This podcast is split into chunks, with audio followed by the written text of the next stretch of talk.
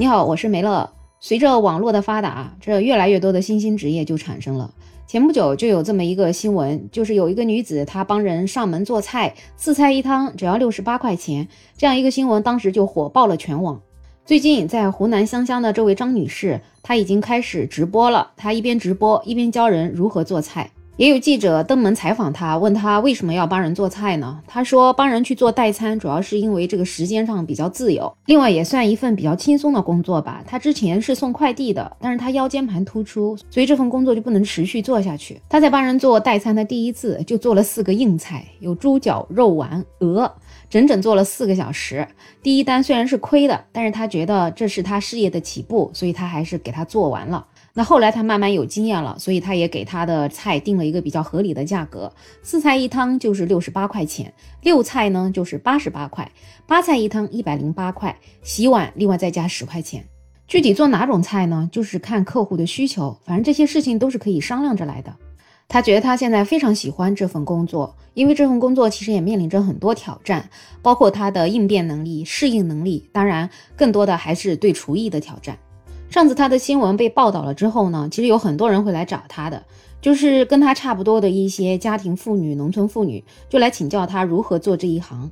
后来呢，他就干脆自己开了直播，教大家如何做菜，而且他自己还建了一个群。他觉得就算是农村妇女，也会有梦想。也有对诗和远方的向往。现在有那么多人来问他怎么做，他就突然觉得我们全国的妇女都好励志啊！他们一边自己在家带着孩子，一边还想着再出去挣一份钱。而且还有很多来问他的人本身是有一份工作的，但是现在也想多做一份兼职，也想多挣一份钱。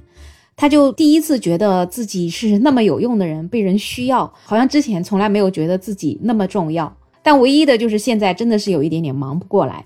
然后她的婆婆也每天在她的直播间里面摇旗呐喊，老公也在直播间一直给她送玫瑰花啊什么的。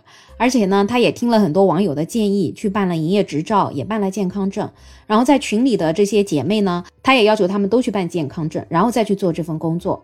至于后面要怎么发展呢？她觉得还是走一步看一步，先把眼前的这些事情给她做好。当然，也有网友说，这个不就是钟点工阿姨吗？钟点工阿姨也做饭，确实是啊，很多钟点工阿姨也做饭的，但是可能计价的方式不同吧。钟点工阿姨做饭嘛，就是按照小时来算的，一个小时多少钱？而她这个可能是按照菜式来算的吧，而且她就是单纯的一个做饭的，她可能不做其他的活嘛，所以我感觉她会更注重她的厨艺吧。而且网友们也觉得她这个价格还是真的挺实在的。比如说一个四菜一汤吧，如果是钟点工阿姨来做的话，至少要两个小时。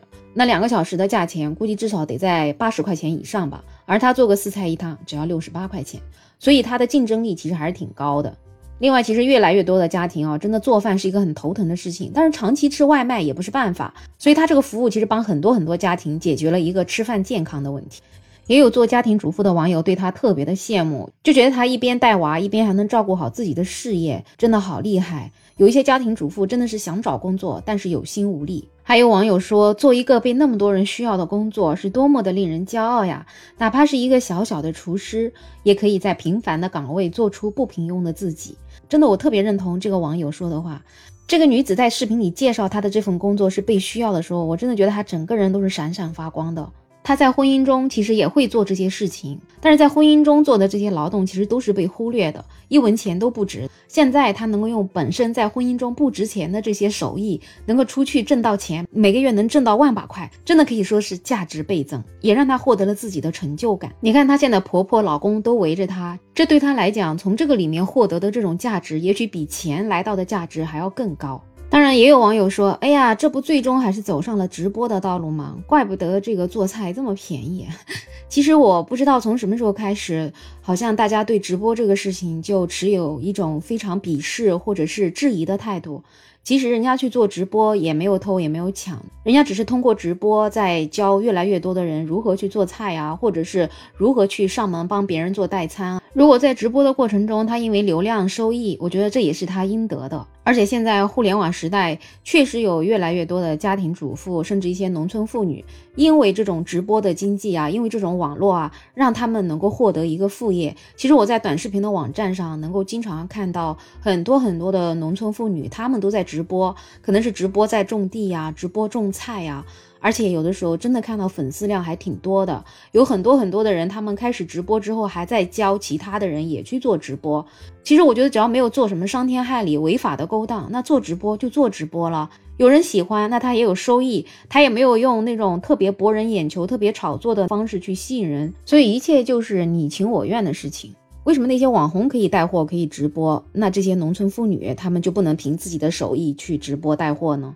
就像这位做菜的女子说的：“农村妇女也有梦想，农村妇女也想拥有诗和远方。现在我觉得她们离诗和远方越来越近。当然了，在寻找副业的路上也要擦亮眼睛，不然像我之前的一个节目里面说的那样子，一个家庭主妇她为了急于想挣钱，不小心就上了刷单的当，最后反而亏了十几万，那就是得不偿失了。”好了，今天的节目就聊到这里，不知道你有什么看法呢？欢迎在评论区留言，也欢迎订阅、点赞、收藏我的专辑。没有想法，如果想加入听友群，也可以在那个绿色可以发朋友圈的软件上加“没有想法”的拼音二零二零。我是梅乐，我们下期再见。